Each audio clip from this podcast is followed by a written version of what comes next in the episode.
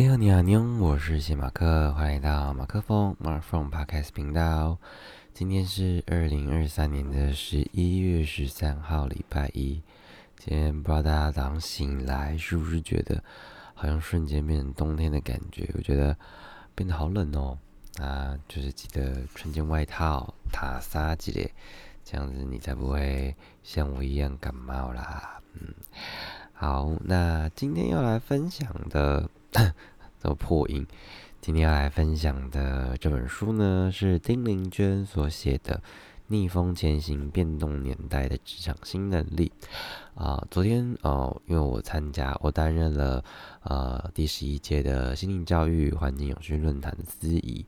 那其中第二场的讲座呢，就是由丁玲娟所主讲的啊，这个变动年代如何安定自己的心的呃这样的。呃，一个嗯，算是专题讲座吧。那我觉得，在他分享的过程当中，我觉得很很能够呼应的原因，是因为我看完了这本书之后，他其实在过程中也分享了很多嗯，跟这本书有关的内容。然后我自己觉得，嗯，我看完看完这本书再去听他的讲座，会觉得瞬瞬。不是，也不是瞬间，就是会觉得他他这个人变得很立体的感觉，因为我可以从他的文字里面呢感受到他的他的思想，他呃很多很多的态度这样。那呃在这本书里面，上次就分享了第一章嘛，那今天想说要把后面几章都分享完，因为也全部都看完了。然后我最喜欢的呃其实是第二个章节，就是他这个章节叫做职场新智力。那个心是内心的心，这样他分享了几个，就是啊，就是他在职场上的呃一些，其实他整整整部整本书里面都讲了很多他自己的亲身经历，或者是他看到的一些现象，所以呃在第二章节这里面，我觉得有几个故事我印象特别深刻，我先快速的讲完几个，再讲另外一个我自己最喜欢的。第一个他是说穿上老虎皮为专业形象加分，就是。其实我们看人还是很容易从一个人的衣着外观上面去评判这个人，就是因为我没办法一开始就，嗯，怎么说，一开始就知道他到底内心他这个人的品格是怎么样，我们还是必须从他的外向上，呃，感受。那你外向上可能是他的头发是不是整齐的，他指甲有没有剪，那他的衣服是不是穿的有点邋遢，还是蛮正式的？毕竟如果你要去见什么大老板啊，或者是参加一个重要会议，你总不能。不可能穿个 T 恤牛仔裤去吧？你还是要穿个衬衫有领子的，这样看起来比较呃专业一点。这样，然后第二个叫做让客户知道是专业服务重要的一环。它里面其实在讲说，就是不要不要等到客户问的时候，你才你才主动说啊，我们做到怎么样？就是你你的主动回报呢，是可以让呃客户知道说，其实你有在。为客户用心的，哪怕你是遇到一点困难，你你主动去提出你的疑问，想要去请意，想要去了解，或许你就可以获得很多，嗯，呃，他他多提供给你的资讯了，因为在这个过程当中，其实对方会很放心，说他知道你在干嘛这样。然后第三个叫做勇于说出自己的企图心，才有机会被看见。我们有时候就觉得说，啊，是不是不要太那种邀功啊，或者是显得很。饥渴就是我一定要拿到这案子啊，然后我好像很很世俗嘛，就是哦，我要表现我自己。其实那个那个固然是一种给人的感觉，但是如果你今天看到一个好像嗯没有什么企图心的人在跟你说哦，我我会我会好好做这个案子，跟另外一个人是说哦。请请把这个案子交给我，我会利用我的什么什么的优势，然后来做。虽然我可能在某方面比较不足，但是我会尽尽力努力。你听，你两个听起来，其实就会就会感受到那个差别。那你就会被想要把呃这个 case 交给这个有企图心的人。这样好，那再讲一个，就是我自己最喜欢的。他说这张是对于专业我学到当头棒喝的一课，就是他在讲说他呃要去见一个国外。国际级的嗯大厂的一个总裁老板，然后跟他谈合作，其实也是呃因为帮一个朋友帮我牵线的这样，然后他去谈的时候，哇相谈甚欢，然后对方总裁就觉得嗯很棒，那我决定跟你签约，然后哦，丁老师就说啊，那我明天准备好合约给你。结果对方说哈，你没有当下准备好合约吗？如果我明天反悔怎么办？我觉得这件事情很很发人深省的是说，那是不是我在去谈合作的时候，其实我应该是要先预想我已经成功了，所以我把后面一切有可能发生的事情都准备好。如果我不是抱这个心态的话，我只是跟你去聊聊嘛，那那这个可能就很就就会呃，就跟前面讲的企图心一样，你是不是不是不是这么有把握的签下来？或许他对方可能没有到非常的愿意，但当你可能拿出合约那一刻，其实他会知道说你已经准备好了，我可以帮你做哪些事情。那这个就是会给对方一个很。也是刚刚讲很安心的那种心情，这个其实会很取决于一个人。我我自己觉得这件事情就是这个人有没有温度，这个人的温度会反映出他对这件事情的热忱，然后就会让对方感受到你是不是有在很认真的面对这件事情。所以我觉得这这个故事其实蛮提醒我说，呃，我应该是要做好，不不敢说能够。做到百分之百的准备，但是如果你多准备个一百二十分，你那些扣分扣掉的，你至少还有个机会，就是拿到一百分吧。嗯，然后它后面几个啦，就是信任是先给予才能获得信任，就是把你纵使还是有可能遭受到背叛，但是呢，你还是要先信任出去，呃，才会获得那个回报。这样，嗯，那。呃，还有一个就是多看事实，别被偏见左右情绪。就是我们可能很容易都会因为一些错误的资讯，造成一些判断上的呃失准，这样。那所以不是说人云亦云，然后你你还是需要具备你一些主观意识的判断啊，不要纯听别人说。那这样子，你可能就会 就会就会错失掉一些很重要的机会，这样。对，那这个是我觉得他在第二章节讲的很多我自己很喜欢的部分。那呃，还有后面后面几个啊，我自己有一个很喜欢的是说，他有一个是说啊，呃，你你先开支票再兑现这件事情，就是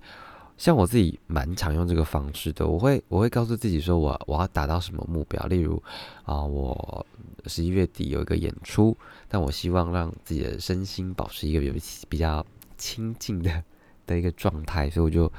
我就公告说好，我十一月到演出前呢，我都要吃素这样。那有一天就是因为要帮朋友庆生，那天相对比较难避免，所以我我自己要请假，但是其他天我就会认真的吃素。当我这件事情告诉别人的时候，我觉得就会有一种约束力，会告诉自己说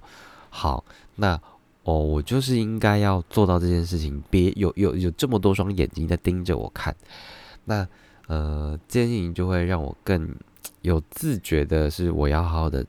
遵守我对自己的承诺，因为如果我不遵守的话，当别人问起我，我总不可能很心虚的说有，我都有做到。这个对我来说，我的道德感还是蛮强烈的，但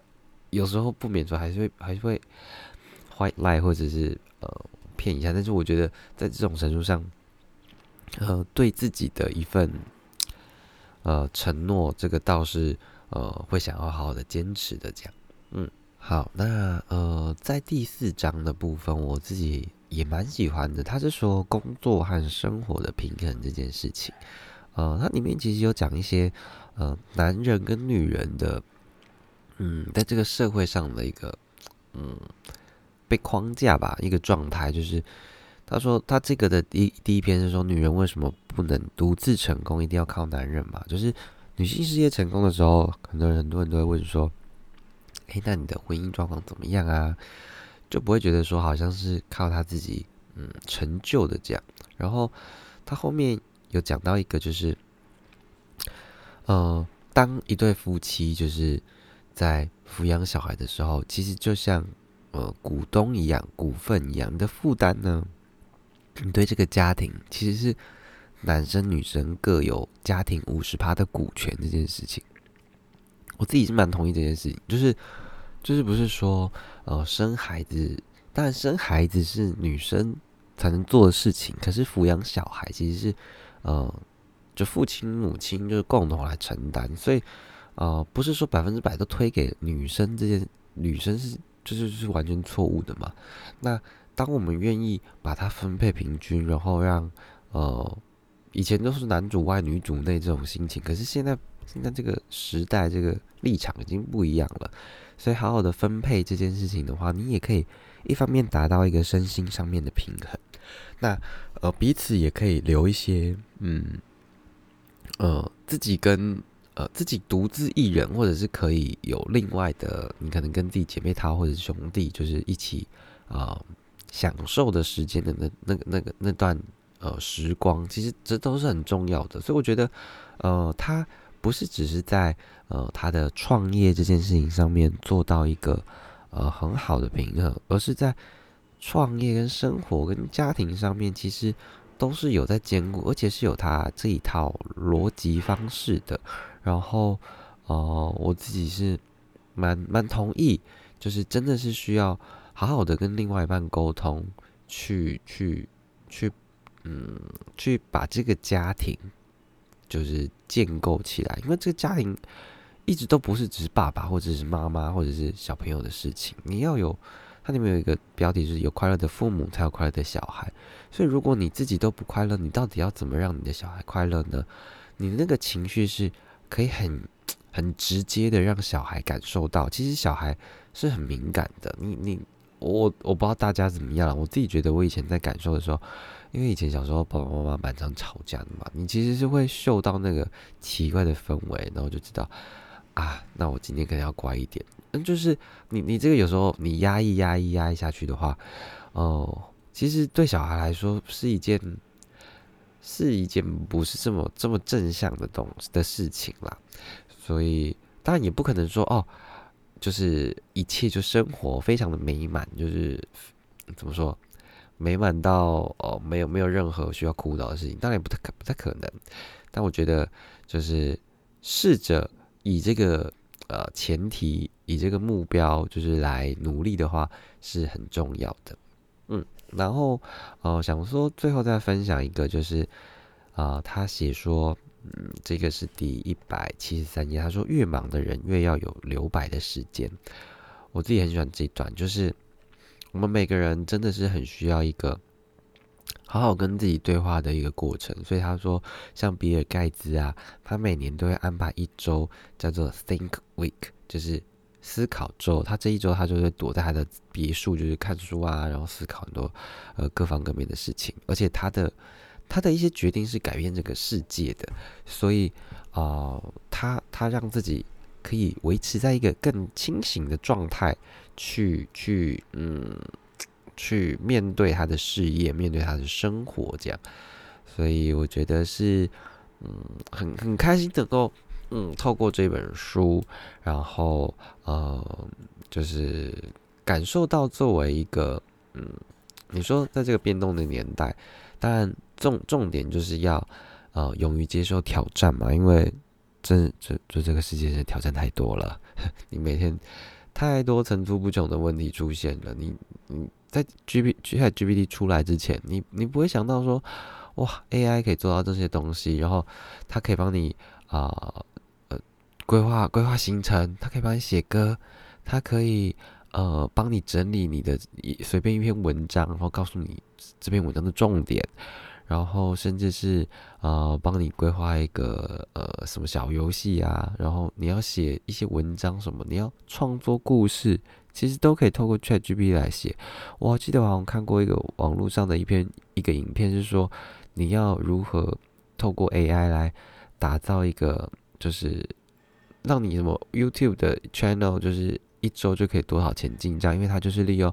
好像利用 ChatGPT 写故事，然后利用另外一个画图的，嗯呃，我不确好像不是 Mid Journey，但就另用另外一个也是 AI 的呃软软软体，然后创作出这些画面，然后再搭配那个声音什么的，哇，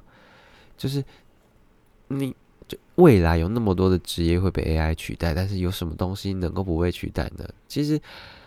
那就要靠我们去勇勇敢接受这个挑战嘛，因为，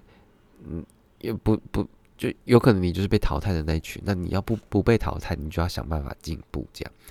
对啊，所以我觉得还蛮鼓励大家可以去，呃，就是来来看一下这本书，我觉得对你来说应该是一个很很不错的一个嗯一个给你很多想法的呃这样的一个内容。然后我最后最后再讲一段话就好了。他说他希望大家都能够拥有一个心态，纵使世界灰暗，我仍要我仍然我仍然要活出颜色。就是绝对不要被不能控制的因素所框住。无论在什么状况之下，我们的思维和灵魂永远是如此的自由。就是啊，我们真的是会面对很多的挫败啊，很多的挫折，让我们灰心丧志。但是啊，重点是说，呃，我们还是要好好的过每一天，因为那个什么人，人要了，人要生活过才能够了解。但是你要往前看才能活下去，这好像也是日本书里面写到的一句名言，我自己也很喜欢的，就是我们不可能永远活在当，只能活，我们一定是继续往前走，不是活在当下嘛。所以你当然要了解现在发生什么事情，但是你你你前面还有很长的一段路要走，这样，所以不要让未来的路路都嗯变得那么的灰暗。纵使你看到的是阴天，你准备一把伞就可以啦。你你你。你可以准备好你的雨鞋啊，雨靴靴子啊，啊什么什么 Timberland 或者什么 Paladin 就你穿好，脚就不会进水了，不是吗？所以啊，就是有很多事情是可以有所变通的，那就看你的心愿不愿意去跟着转。这样，哇，我好喜欢我底下的这个结语哦。好啦，那就呃，希望你会喜欢今天的这个一刻的奇闻异事。那我们明天呢，要来分享。呃，我昨天的第四位讲者林苍生所写的《随便想想二点零》，我觉得这本也是非常非常的精彩，那就请大家敬请期待啦！再给明白的听我是谢马克，我们明天见喽。